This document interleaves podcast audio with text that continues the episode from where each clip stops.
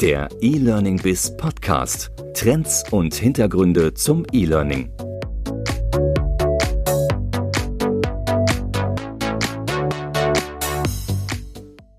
Herzlich willkommen zum E-Learning Biz Podcast. Mein Name ist Andreas Bersch.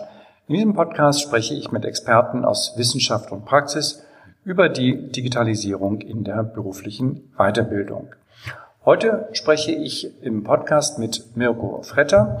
Mirko ist Präsident des Fachverbands für Fernlernen und Lernmedien, auch Forum Distancy Learning genannt. Und Mirko Fretter bzw. der Verband hat im April diesen Jahres einen offenen Brief an Bundeskanzlerin Angela Merkel gesendet und fordert in diesem Brief die deutliche Verbesserung der rechtlichen Rahmenbedingungen für das E-Learning. Und in der Tat, das E-Learning ist in Deutschland sehr antiquiert reglementiert. Wenn man da nur an das sogenannte Fernunterrichtsgesetz aus dem Jahre 1976 denkt, das immer noch eine Genehmigungspflicht für das E-Learning schafft. De facto dürften das viele gar nicht wissen, aber auch in anderen Bereichen ist es doch so, dass die rechtlichen Rahmenbedingungen für E-Learning der ähm, schnellen Digitalisierung der beruflichen Weiterbildung in Deutschland mehr im Wege stehen, als sie sie befördern könnten. Weiteres jetzt im Podcast mit Mirko Fretter vom Fachverband für Fernlernen und Lernmedien. Viel Spaß! Ja, grüß dich, Mirko. Ich freue mich, dass du hier remote zum Podcast zugeschaltet bist. Du sitzt gerade wo in Deutschland? Im wunderschönen sonnigen Köln, wenn ich, wenn ich rausschaue. Hallo Andreas, grüße dich. Ja, wir sitzen hier im regnerischen Berlin. Aber das soll uns gar nicht stören, weil wir haben ein sonniges Thema vor uns. Und das Thema beginnt eigentlich mit einem offenen Brief, den du ähm, verfasst hast an die Bundeskanzlerin Angela Merkel, nicht als Privatperson, sondern in deiner Eigenschaft als Verbandspräsident und insofern bin ich jetzt erstmal neugierig, dass du dich vielleicht mal kurz vorstellst, bei welchem Verband bist du tätig und was macht der Verband? Ja, erstmal vielen Dank, dass ich, äh, dass du mich eingeladen hast, hier äh, überhaupt daran teilzunehmen und einmal äh, die, die Chance bietest, auch mal dieses vielleicht bis dato eher etwas in der, in der Nische verankerte Thema mal digital zu beleuchten. Ähm, ja, äh, ich bin, wie du es gesagt hast, Präsident des Forum Distance Learning. Ähm, das ist der alte äh, deutsche Fernschulverband aus den 60ern, der sich äh, im Rahmen des E-Learnings damals ein bisschen modernisiert hat und jetzt auch ähm, in der weiteren Transformation steht äh, zum Berufsverband der Fernstudienanbieter. Ähm, wir vertreten, äh, wie der Name es, es vermuten lässt, ähm, fast alle, kann ich wirklich so sagen, fast alle Anbieter, die in Deutschland Fernunterricht anbieten. Fernunterricht in Deutschland ist zulassungspflichtig äh, über eine Zentralstelle. Das heißt, digitale Bildung bedarf äh, einer staatlichen Kontrolle und die Anbieter dieser Bildung ähm, sind ja, wie ich es gerade schon gesagt habe, zu fast 100 Prozent bei uns im Verband organisiert. Ähm, man kennt sicherlich den ein oder anderen großen Anbieter von äh, Medienzeitschriften auf der Rückseite, Litfaßsäulen. Äh, das sind die Themen. Und wir vertreten ähm, deren Interesse der Politik gegenüber, der Zentralstelle gegenüber, den Akteuren wie DIHK, BIP, ähm, weil natürlich äh, dadurch, dass das Angebot mannigfaltig ist von äh, beruflicher Weiterbildung, schulischer Weiter, äh, Erstqualifikation, aber auch schulischer Weiterbildung bis hin zu, zu Studiengängen, was heute völlig normal ist im Fernunterricht, äh, Bachelor, Masterqualifikationen, äh, verbieten, äh, verbinden wir als Ver Verband diese verschiedenen Anbieter ähm, und vertreten, wie gesagt, deren Interesse äh, den politischen Instanzen gegenüber. Sag mal, du sagtest gerade, digitale Bildung unterliegt staatlicher Kontrolle. Ähm, wo sind denn da die Grenzen? Also wenn ich jetzt einen, einen Sprachkurs anbiete über das Internet, ist das ja keine ähm, digitale Bildung, die irgendeiner staatlichen Genehmigung bedürfte. Es hängt äh, ganz stark davon ab, wie die Inhalte vermittelt werden. Ähm, also man spricht äh, ja in dem Kontext von, von synchronen und asynchronen Inhalten. Und in dem Moment, äh, wo äh, der Gesetzgeber spricht hier von 50 Prozent, mehr als 50 Prozent äh, asynchron. Das heißt, äh, Lernender und Lehrender sind räumlich und zeitlich getrennt, äh, vermittelt werden, ist das äh, zulassungspflichtig. Also auch ein Sprachkurs, der vielleicht klassische äh, Podcasts, ähm, Tonaufnahmen, Tutorials, ähm, die mit einer Lernstandserhebung einhergehen, äh, sind zulassungspflichtig. Nun sind wir ja global aufgestellt im Internet. Das heißt, wenn jetzt ein, ich sage jetzt mal, ich bleibe mal beim klassischen Thema, es gibt also einen Anbieter, der Suchmaschinen, also SEO-Seminare gibt, und wenn der in Deutschland seinen Sitz hat und seine SEO-Seminare als asynchrones Format anbietet, dann würde der der staatlichen Kontrolle unterliegen. Wenn der aber in Holland oder in, äh, auf den Bahamas sitzt, dann würde den es ja nicht groß scheren. Also das scheint mir ja doch noch ein bisschen, ähm, bisschen überholt zu sein oder verstehe ich das gerade nicht ganz richtig? Also das, das Thema des, äh, des Fernunterrichtsschutzgesetzes ist sicherlich ein eigenes. Es ist ein spannendes Thema, inwieweit es der Bildung hilft oder eben nicht hilft, überholt ist. Ähm, spannendes Thema können wir sicherlich auch gleich mal noch drauf zurückkommen. Grundsätzlich ähm, ist es ein Gesetz zum Schutz des deutschen Bürgers, des deutschen Konsumenten und ähm, wo der Anbieter sitzt. Und das haben tatsächlich auch schon große amerikanische Universitäten, äh, die digital sehr gut aufgestellt sind, schmerzlich in den letzten Jahren feststellen müssen, können nicht ohne Zulassung in Deutschland Bildungsprodukte vertreiben auf diesem Wege. Und da hat, äh, wie gesagt, zum Beispiel äh, Phoenix äh, hat, da, hat da richtig äh, große Probleme gehabt und hat sich deswegen ja auch aus dem deutschen Markt äh, ein Stück weit zurückgezogen. Inwieweit natürlich, auch da muss man mal sagen, inwieweit jedes Angebot im Internet gefunden wird ähm, und inwieweit dann äh, oder dieses Angebot angeboten wird, äh, ist natürlich vielleicht auch nochmal eine andere Frage. Die Rechtslage ist, ist eindeutig und die Zentralstelle für Fernunterricht geht auch gegen äh, solche Anbieter äh, oder solche Angebote vor. Das ist für mich jetzt auch insofern erstaunlich, weil der Markt ja jetzt sehr stark fragmentiert wenn man mal jetzt an den Markt der sogenannten Kursersteller denken, also mhm. Ähm, Freiberufler, die Expertenwissen haben und ähm, das sozusagen als Online-Kurs verkaufen, entweder über Plattformen oder eben über eine eigene Webseite. Ich könnte mir vorstellen, dass ein Großteil dieser Kursersteller dieses Gesetz gar nicht kennt und sich da auch noch nicht registriert hat. Das ist, äh, ja, es ist, ähm, das ist, ich habe es eingangs gesagt, bis dato war Fernunterricht ein Nischenprodukt. Wir haben zwar ein paar Millionen Teilnehmer im Jahr, aber ähm, es ist eigentlich ein Closed Shop gewesen. Jemand, der wollte das, äh, hat sich gekümmert, hat ein, solch ein Produkt belegt. Jetzt haben wir einen digitalen Wandel seit den 2000ern. Ähm, wir haben eine Öffnung ähm, in den digitalen Bereich und wir haben die Situation, dass natürlich diese Produkte zu realisieren viel, viel einfacher geworden ist. Bandbreiten zur Verfügung und so weiter. Plattformen, die es gibt, alles das, was dazugehört, äh, Schnittprogramme und so weiter. Nichtsdestotrotz ist die Rechtslage, äh, ich, und ich will jetzt wirklich nicht bürokratisch klingen, ähm, eindeutig an der Stelle. Und wenn ich in einen Markt gehe, ähm, habe ich mich eigentlich im Vorfeld über die rechtlichen Rahmenbedingungen zu informieren. Äh, und wenn ich äh, Schulunterricht vermitteln möchte, kümmere ich mich ja auch ein Stück weit darum, äh, was die zuständige Schulaufsichtsbehörde sagt. Ähm, es ist sicherlich kein besonders bekanntes Gesetz. Trotzdem ist es ein Gesetz, was aus den 70ern, es stammt aus den 70ern, es gibt es aus den 70ern oder seit den 70ern. Ähm, und wer digitale Bildung vertreibt, sollte sich mit diesem Gesetz auseinandersetzen. Ähm, es ist, und das darf man nicht vergessen, es ist ein Schutzgesetz. Es ist ein Gesetz, was den Teilnehmer schützt, was für die Qualität des Produktes steht. Ähm, und es ist ein, ein absoluter USP. Ähm, wenn man auf der anderen Seite sich den, das normale Präsenzgeschäft anguckt, du kannst einfach die Tür aufmachen, du sagst, ab heute vermittel ich was auch immer. SEO-Seminare zum Thema Google Tracking oder was. Das geht. Im Bereich der digitalen Bildung geht das nicht. Es wird überprüft, aber es hat auch ein Alleinstellungsmerkmal.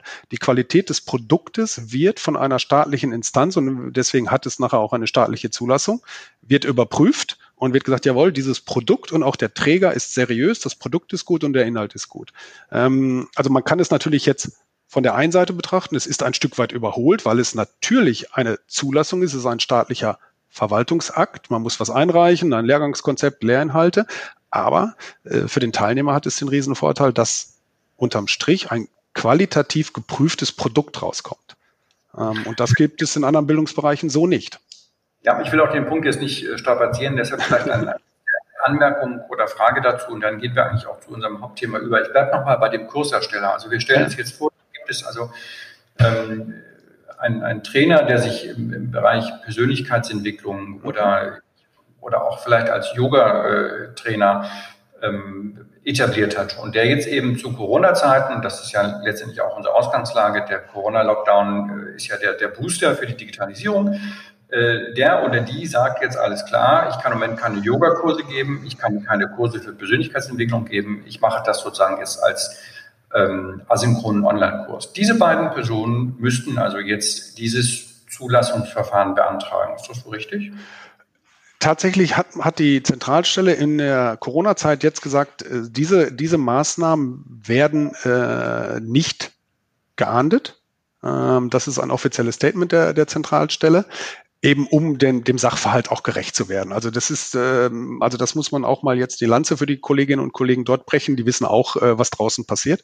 Ähm, formal in Zukunft nach Corona, ja, müssten die einen, einen Antrag auf Zulassung stellen äh, und dürften auch dann erst das Produkt vertreiben. Jetzt aktuell äh, gibt es quasi eine Ausnahmegenehmigung, äh, um ad hoc äh, vielleicht aber auch wirtschaftliche Engpässe, wie aber natürlich auch inhaltliche Engpässe zu kompensieren.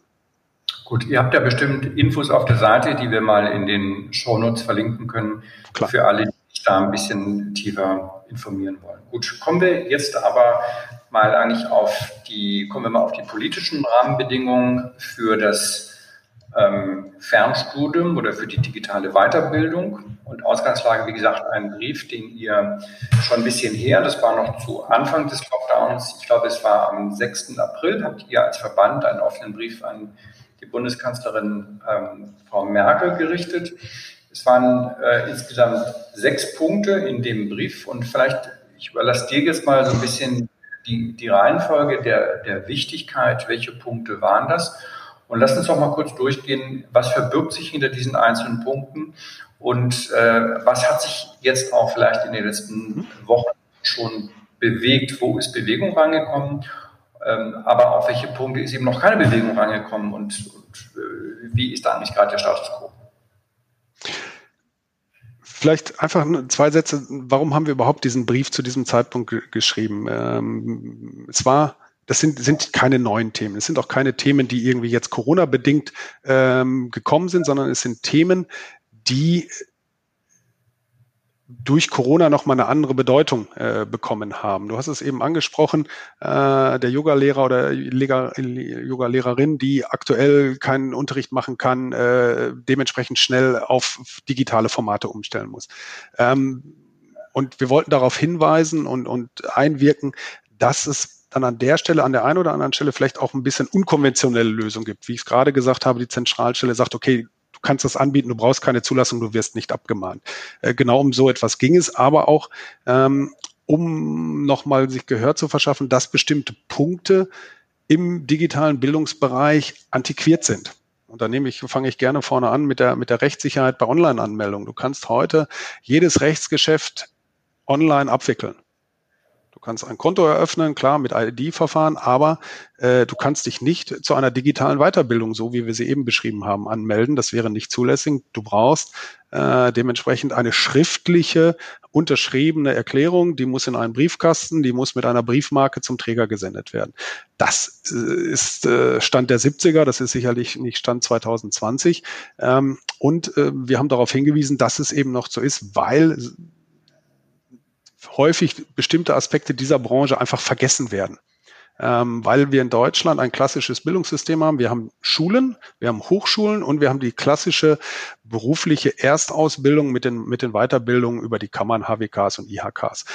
Der private Bildungsbereich ist in Deutschland riesig groß, wird aber ganz häufig ähm, auf das Firmenkundengeschäft transferiert. Also dass man sagt, okay, dann kümmern sich ja privater Bildungsmarkt in Deutschland, gerade im beruflichen Kontext, ist das Firmengeschäft. Es gibt aber ganz viele Arbeitnehmerinnen und Arbeitnehmer, die sich privat selbstfinanziert beruflich qualifizieren. Ähm, und dieser Markt wird ganz häufig, und in dem Markt fällt ja dieses Thema äh, digitale Weiterbildung viel, äh, wird ganz häufig vergessen. Ähm, und darauf wollten wir hinweisen. Ähm, wir wollten aber auch äh, darauf hinweisen, dass natürlich gerade das Thema berufliche Qualifikationen auch Kurzqualifikation im Kontext der, der äh, Corona-Zeiten im Sinnblick auch der Kurzarbeit äh, extrem hilfreich ist, die Zeit zu nutzen, sich zu qualifizieren, äh, gegebenenfalls auch schon vorzubereiten, was passiert mit den Branchen, längerfristiger Stillstand, wie kann ich äh, neue Perspektiven für mich als Arbeitnehmer äh, äh, aufbauen. Das bedeutet aber auch, ich brauche einen niederschwelligen Zugang, ich brauche Fördermittel dafür. Ähm, und das sind Themen, die wir auch da angesprochen haben. Wir sehen aber in der Realität jetzt schon, dass die Töpfe leer sind. Ähm, die Situation hatten wir schon einmal, ähm, zum Beispiel in Nordrhein-Westfalen, als das Thema Bildungscheck, äh, damals ist der Bildungscheck auf 2000 Euro Förderhöhe gegangen. Und schon äh, sind Töpfe sehr schnell leer und das haben wir jetzt auch bei dem Thema der Kurzarbeit. Äh, wir haben zwar einen niederschwelligen Zugang, das haben wir geschafft, wunderbar, das ist auch erstmal toll, nur die Töpfe sind schon wieder leer. Ähm, und das bedeutet, die Leute bleiben natürlich äh, mit ihren Sorgen und ihren Möglichkeiten jetzt schon wieder auf sich selbst gestellt und können das nicht dementsprechend weiter weiterentwickeln. Ähm, das gleiche gilt für das Thema äh, DECOR, deutscher Qualifikationsrahmen, ist ein europäischer. Ja. Lass uns mal bei dem Thema äh, bleiben. Ähm, du hast gesagt, es gibt auch einen, einen höheren Anteil, wo jetzt Weiterbildungsangebote privat gekauft werden und nicht über die Firmen. Hast mhm. du dazu eine Zahl? Also wie groß äh, prozentual der Anteil ist am Gesamtmarkt oder das Verhältnis zwischen privaten Käufen und, und Käufen über Firmen? Und dann ja, wir haben ja. Und dann gleich hinterher, du hast gesagt, äh, man braucht immer noch diese Unterschrift im Briefkasten. Auch das scheint mir ja mit der heutigen Praxis, in der heutigen Praxis nicht so stattzufinden, ohne dass ich jetzt hier irgendwelche Werbung mache. Wenn aber auf, auf äh, Udemy oder auf LinkedIn Learning oder whatever einen Kurs kaufe, dann äh, ist das ja ein E-Commerce-Geschäft. Also auch da nochmal die Frage, ähm, hat ja die Praxis eigentlich schon das Recht überholt oder habe ich da was übersehen? Also um auf das Zahlenmaterial einzugehen, wir haben genau äh, aus dem Grund äh, mit äh, Forsa, also mit einem großen Träger in, in Berlin, mit einem Meinungsforschungsinstitut, dazu eine Umfrage gemacht. Wir haben die 400 größten Unternehmen diesbezüglich telefonisch interviewt, um mal äh, genau zu wissen, wie groß denn dieser Markt eigentlich ist. Was wir können, und die Zahlen haben wir, ähm, ist tatsächlich ähm, der, das, äh, der Anteil äh, der klassischen Endkunden, der Leute, die sich privat äh, dafür äh, interessieren und das auch machen. Aber es gibt bis dato kein Zahlenmaterial äh, zu dem Thema, wie viel digitale Bildung findet denn in den Unternehmen statt. Ähm, also von den Weiterbildungen in den Unternehmen. Ähm, wie viel Prozent werden klassisch in Präsenz gemacht? Wie viel gibt es davon in digitalen Formaten? Äh, und das ist jetzt das erste Mal, dass es diese, diese Statistik geben wird. Rohdaten liegen vor. Äh, ich gehe davon aus, dass wir innerhalb äh, der nächsten vier Wochen da auch wirklich mit Material herangehen können. Und dann kann man diese Frage, wie viel oder wie verteilt es sich denn Arbeitgeber finanziert, Arbeitnehmer finanziert, ganz genau, ähm, weil es absolut eine, eine spannende Frage ist. Der erste Blick zeigt, dass es eine Verlagerung gibt, dass es eine Verlagerung gibt hin zum äh, Arbeitnehmer, äh, weg vom von der arbeitgeberfinanzierten äh, Weiterbildung. Aber wie gesagt, das ist ein, ein erster sehr äh, rudimentärer Blick äh, darauf. Es scheint sich zu bestätigen, dass die Leute ähm, ihre Weiterbildung, ihre Karrieren selber planen. Also früher war das Thema ja Planung durch den Arbeitgeber. Wie nützt mir das als Arbeitgeber? Und es findet seit ein paar Jahren eigentlich ein Wandel statt, dass der Arbeitnehmer sagt, gerade in der beruflichen Weiterbildung, was brauche ich? Wo will ich eigentlich hin? Was sind meine Ziele? Und besorgt sich dafür unabhängig vom Arbeitgeber äh, die Weiterbildung. Und das scheint tatsächlich auch zu einer etwas prozentual betrachtet zu einer Verlagerung zu kommen. Kannst du trotzdem schon mal eine grobe Zahl aus den Rohdaten nennen? Also wie hoch ist der Anteil von privater Finanzierung? 20, 40, 60, 80 Prozent? Ich würde nach vorsichtiger Schätzung irgendetwas zwischen 35 und 38 Prozent jetzt äh, sowas in der Größenordnung. Aber wie genau. gesagt, das ist eine, eine erste vorsichtige, äh, ein erstes vorsichtiges Herantasten. Okay, und dann hatten wir noch die Frage jetzt nach der, nach der Formalie, ob man das wirklich ähm, per Briefkasten macht oder ja, es ist äh, tatsächlich, es, du hast es angesprochen, es ist äh, absolut nicht mehr äh, State of the Art. Es ist äh, ziemlich, man müsste ja schon in Köln wenigstens schon, schon sich Mühe geben, einen Briefkasten zu finden. Ähm, und tatsächlich war das bis dato rechtlich so. Ähm, und darauf weisen wir auch als Verband seit Jahren hin. Und es scheint so zu sein, dass äh, wir da mit dem Punkt Gehör gefunden haben, dass äh, es gibt äh, vom Ministerium einen Referentenentwurf, dass diese Online-Anmeldung in Zukunft rechtssicher sein sollte. Wir gehen davon aus, nach dem jetzigen Stand, dass das auch so kommt und dann kann man ganz klassisch online das Produkt E-Commerce-like, so wie du es gerade beschrieben hast, dann auch kaufen. Und auch das geht, hängt ja damit ein, geht ja damit einher, auch mit üblichen sicheren Zahlungsmodalitäten äh, versehen. Also das ist ja auch noch ein Thema. Aber äh, trotzdem nochmal, jetzt kommt der Jurist bei mir durch, wenn ich heute einen, äh, einen Kurs bei Udemy oder irgendwo kaufe, mhm. dann wäre das ja nach dem, was du sagst, ähm, nicht rechtswirksam. Das kann aber nicht sein, dass ich den Kurs sozusagen ähm, konsumiere und dann, jetzt vor allem Nicht-Juristen, äh, nach 812 mir sozusagen mein, mein Geld zurückhole. Ähm, also es ist, ja, es ist formal juristisch betrachtet, ist es genau so, jetzt kommen wir natürlich äh, in den Knackpunkt äh, oder in, den, in, die, in, die, in die Streitereien hinein. Ich konsumiere das Produkt, ich mache vielleicht sogar, nehme teil an, an Chats, ich nehme teil an Open Classrooms, keine Ahnung was, ich bekomme vielleicht sogar ein Zertifikat und dann sage ich, oh, den Vertrag habe ich nicht geschlossen. Es gibt äh, erstinstanzliche Urteile dazu. Es hat nie einen, äh, nach meinem Kenntnisstand, weder höchstrichterliche Rechtsprechung dazu gegeben. Äh, erstinstanzlich ist das so ein bisschen mal so und mal so ausgegangen. Ähm, aber genau diese Rechtsunsicherheit ist ja genau das, was äh, letztendlich uns auch bewogen hat, immer wieder zu sagen, das müssen wir ändern, weil das kann man ja fast nicht, nicht begreifen. Äh, so antiquiert ist das ja. Das wäre in der Tat auch rechtsmissbräuchlich, das wieder einzufordern. Da denke ich auch, hat man vor Gerichten keine große Chance. Okay, dann äh, machen wir da mal einen Haken dran. Ähm, du warst jetzt gerade schon beim nächsten Punkt. Das Stichwort ist hier der deutsche Qualifikationsrahmen. Vielleicht sagst du noch mal ganz kurz, was ist der äh, sogenannte DQR, wofür steht er und was war da euer Punkt? Der deutsche Qualifikationsrahmen, DQR, ist eine, eine, nationale Umsetzung der europäischen Verordnung zum europäischen Qualifikationsrahmen. Ähm, Hintergrund dieses durchaus sinnigen Instrumentes ist die Vergleichbarkeit und nicht die Gleichwertigkeit, ganz wichtiger Unterschied, sondern die Vergleichbarkeit von äh, europäischen Qualifikationen äh, um einfach auch zum Beispiel gerade im beruflichen Kontext eine Durchlässigkeit der Arbeitsmärkte zu haben. Also wenn ich einen spanischen Maurer habe, einen Schweizer Maurer, einen deutschen Maurer, ist gegebenenfalls aufgrund der unterschiedlichen Qualifikationssysteme, der Ausbildungssysteme in den einzelnen Ländern die Handlungskompetenz und aber auch die, die Fähigkeiten unterschiedlich. Und um das vergleichbar zu machen, ähm, hat äh, die Europäische Kommission einen, einen Rahmen geschaffen von acht Stufen, ähm, wo man Abschlüsse eingruppieren kann und sagt, okay, bestimmte Kompetenzen habe ich erlangt durch eine Bildungsmaßnahme auf bestimmten Stufen. Das ist ein, ein äh, extrem hilfreiches Instrument, wenn man verschiedene Systeme äh, grenzübergreifend vergleichen möchte.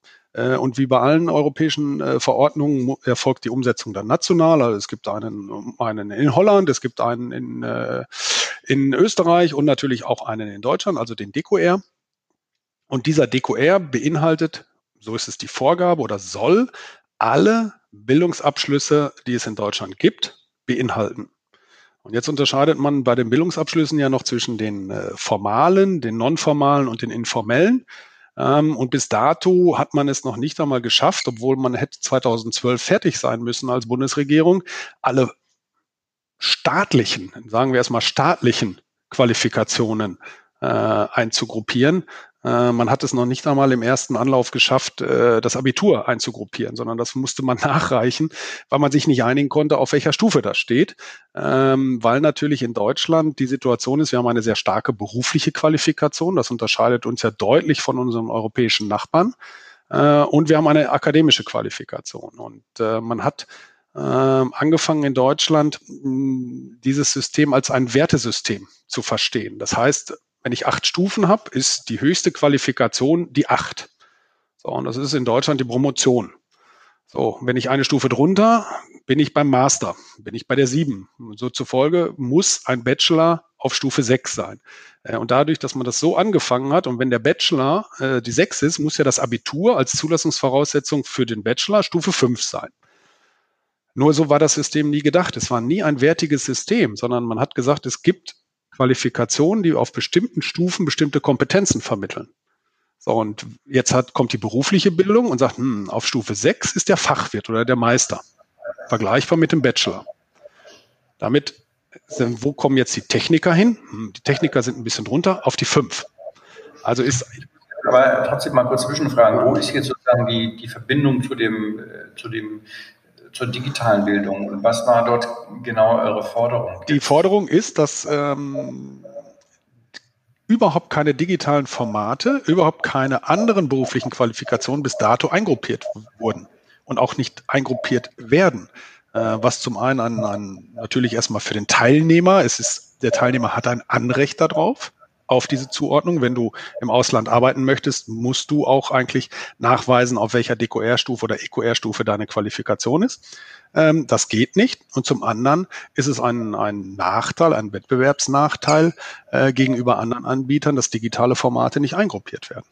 Das heißt, wenn ich heute ähm, auch privat finanziert an einem Fernstudium teilnehme und mit diesem Abschluss dann ins Ausland gehen will, dann habe ich da ein Anerkennungsproblem. Ganz genau. So, und das ist zum Beispiel, wir sind ja hm, selber, ähm, also privat oder was heißt privat, also neben meiner Tätigkeit als äh, Verbandspräsident im Ehrenamt, äh, Geschäftsführer der Deutschen Gesellschaft für beruflichen Bildung, wir qualifizieren im, im Hotelgewerbe ganz stark. So, und das ist ein, ein internationales Geschäft und durchaus deutsche Hoteliers gehen auch ins Ausland und die erfahren als Mitarbeiter dann im Ausland einen Wettbewerbsnachteil, weil bestimmte Qualifikationen einfach nicht eingruppiert sind. Und einem, äh, das ist aber die Basis in Singapur für die Vergütung zum Beispiel.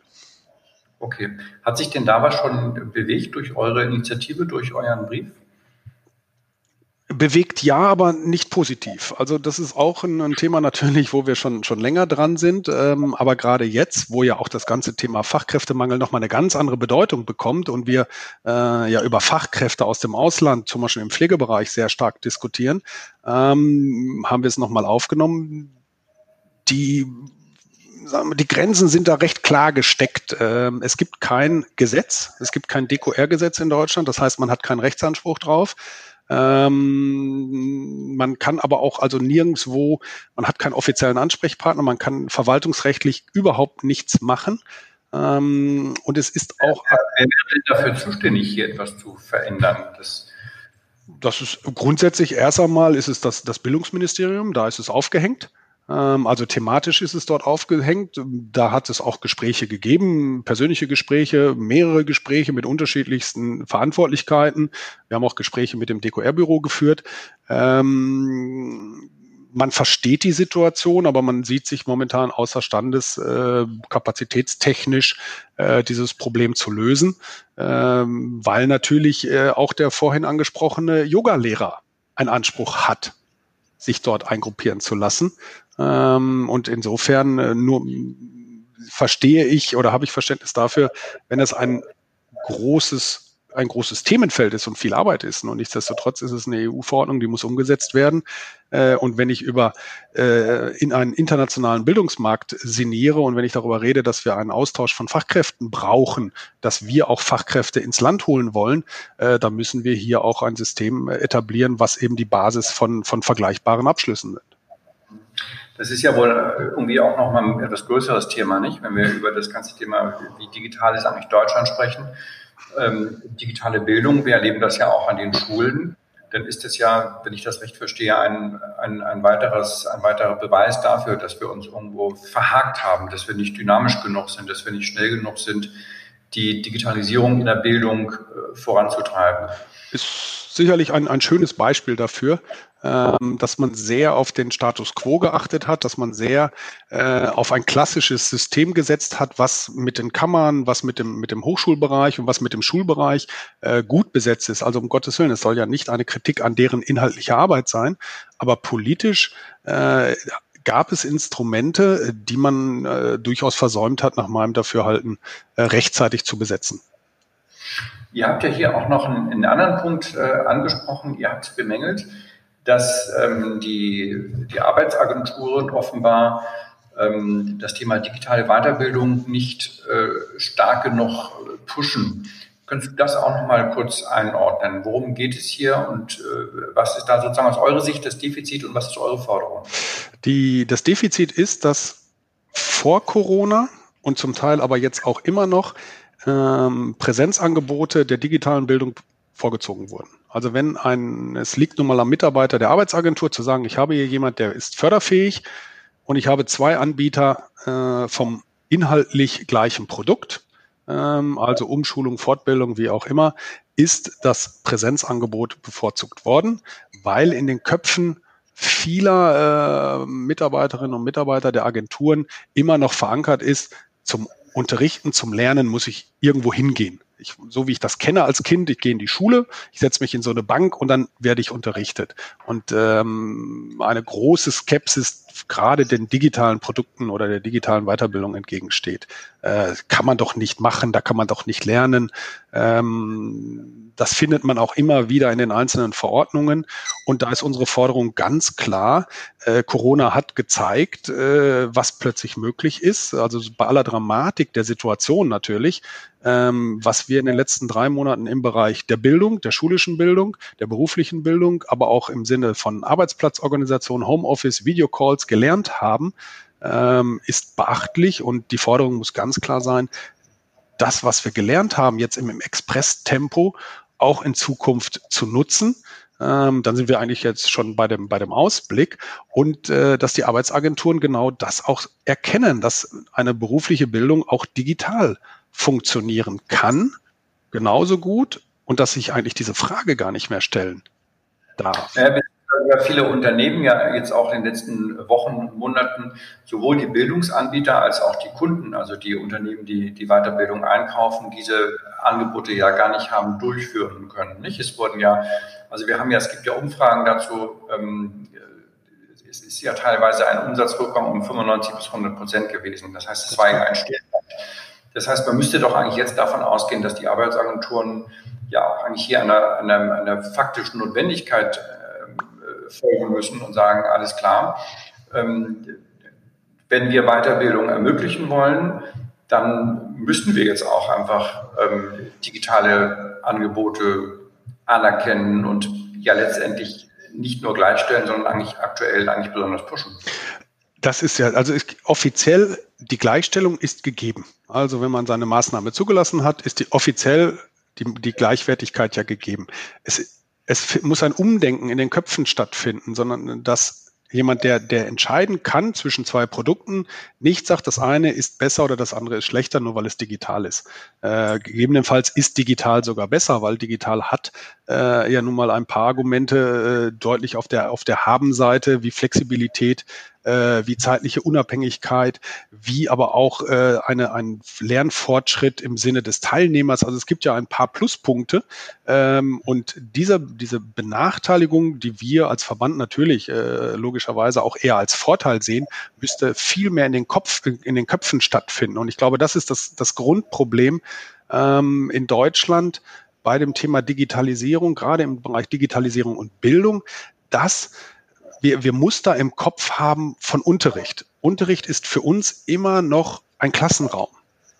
Und es, wir, wir, alle die, die in diesen Entscheidungsinstanzen sitzen, denken an Unterricht, an Schule, an, an Räume und das muss, muss sich verändern. Ist das jetzt eigentlich ein äh, subjektives Gefühl oder gibt es auch dafür Zahlen? Also könnt ihr auch durch Zahlen belegen, in welchem Verhältnis die Mitarbeiter an den Arbeitsagenturen Präsenztrainings ähm, vorschlagen gegenüber digitalen Formaten? Ja, es gibt ja ganz offiziell äh, Zahlen äh, zu den Bildungsgutscheinen, wie sie verteilt werden. Äh, und tatsächlich ist es so, dass dominant äh, zu der Präsenz gegriffen wird.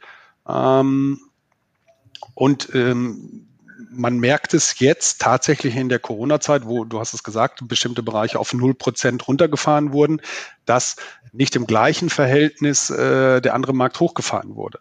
Und das bedeutet, dass definitiv aktuell weniger Menschen weitergebildet werden, ähm, gerade in diesen schwierigen Zeiten als davor. Und das ist eigentlich ein, ein Widerspruch in sich. Habt ihr dazu Zahlen, die wir zur Not auch in den Show Notes nach, noch verlinken können? Ähm, kann, ich, äh, kann ich nachschauen. Ähm, ob diese Zahl, die ist auch im Rahmen der Fernunterrichtsstatistik so ist der offizielle, äh, die offizielle Bezeichnung äh, erhoben worden, ob die schon veröffentlichungsfähig sind. Sonst reiche ich sie sehr, sehr gerne nach, sobald wir sie, sobald wir sie haben. Ja, und damit sind wir jetzt auch schon eigentlich bei dem großen Bogen. Wir haben ja jetzt betrachtet, welche Rahmenbedingungen im Einzelnen, wo es noch ein bisschen im Argen liegt, aber ihr geht ja ein bisschen weiter. Du hattest ja auch in dem Brief, auf den ich hier nochmal äh, zurückkommen möchte, an die Bundeskanzlerin gesagt, es geht eben in Zeiten von Corona nicht nur darum, den Unterricht sozusagen alternativ aufrechtzuerhalten, sondern digitale Bildung in die Zukunft zu führen. Lass uns doch vielleicht mal schauen, was sind aus eurer Sicht, ähm, was sind inhaltliche Aspekte, die ähm, digitale Bildung ausmachen und wie können wir das auch vielleicht nochmal differenziert betrachten? Ist das, wenn heute eine Präsenzschulung, ob es jetzt eine, der digitale Unterricht in der Schule ist oder die digitale Weiterbildung, wo man ein Präsenzformulat nur quasi digitalisiert, indem man das als Webinar macht, ist das schon digitale Bildung? Oder würdet ihr das noch weiter abgrenzen? Und wenn ja, was sind denn das eigentlich für Komponenten, die dann eigentlich die Zukunftsfähigkeit der digitalen Bildung ausmachen? Mhm. Ähm, vielleicht die, den einen Teil der Frage, nein, das ist nicht, das ist der Anfang von digitaler Bildung. Also nur weil ich ähm, einen anderen Kanal, ein anderes Übertragungsmedium wähle, äh, dass dieser, dieser Kanal ist jetzt dann digital, ist das noch keine, keine digitale Bildung. Ähm, weil es auch noch nicht die Vorzüge und Vorteile wirklich der digitalen Bildung mit sich bringt. Ein, ein Webinar ist immer noch eine Live-Veranstaltung. Es ist immer noch, äh, hängt immer noch davon ab, dass jemand doziert und jemand anders zuhört. Das gibt's in besser und in schlechter, aber das ist sicherlich erst der Einstieg. Ähm, der riesengroße Vorteil von digitaler Bildung ist die Vernetzungsmöglichkeit verschiedenster Lernorte in ein Produkt. Nehme ich ein, eine klassische Präsenzqualifikation, habe ich einen Lernort, das ist die, der Klassenraum. Und wenn ich was anderes möchte, muss ich eine Exkursion machen, muss ich irgendwo hingehen. Ähm, das gleiche beim Webinar schon ein bisschen weiter, weil ich schon digital bin. Ich kann äh, andere Inhalte relativ einfach integrieren in das Webinar.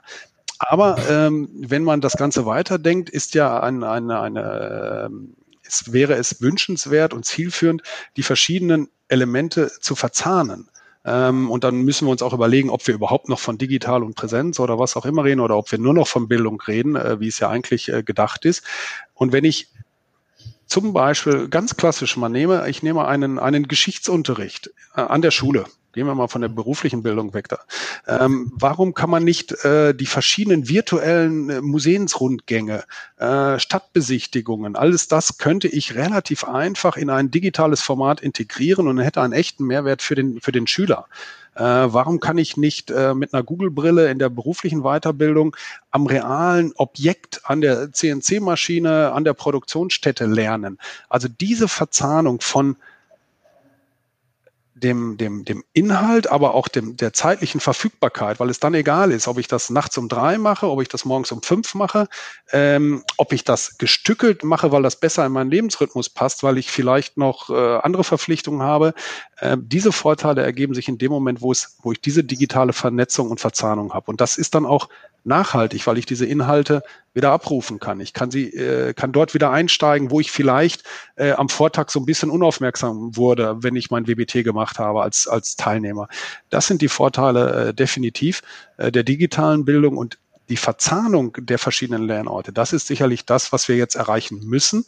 Ähm, und dann eben nicht sagen, wir machen das eine oder das andere, sondern wir, wir, wir gucken, für welchen Inhalt ist welches Medium geeignet und dann verzahne ich das Ganze. Und das ist eigentlich das, äh, was wir fordern, unter der Berücksichtigung, dass man sagt, okay, das hat alles seine Berechtigung. Es gibt nicht das eine oder das andere, sondern ich nutze das Medium, was vielleicht für den Teilnehmer am besten ist, für den, für den, der die Weiterbildung belegt, aber auch was vielleicht für das Thema äh, am besten ist. Dass ich natürlich eine sportpraktische Qualifikation, den Sportunterricht als Beispiel jetzt, nur sehr schlecht virtualisieren kann.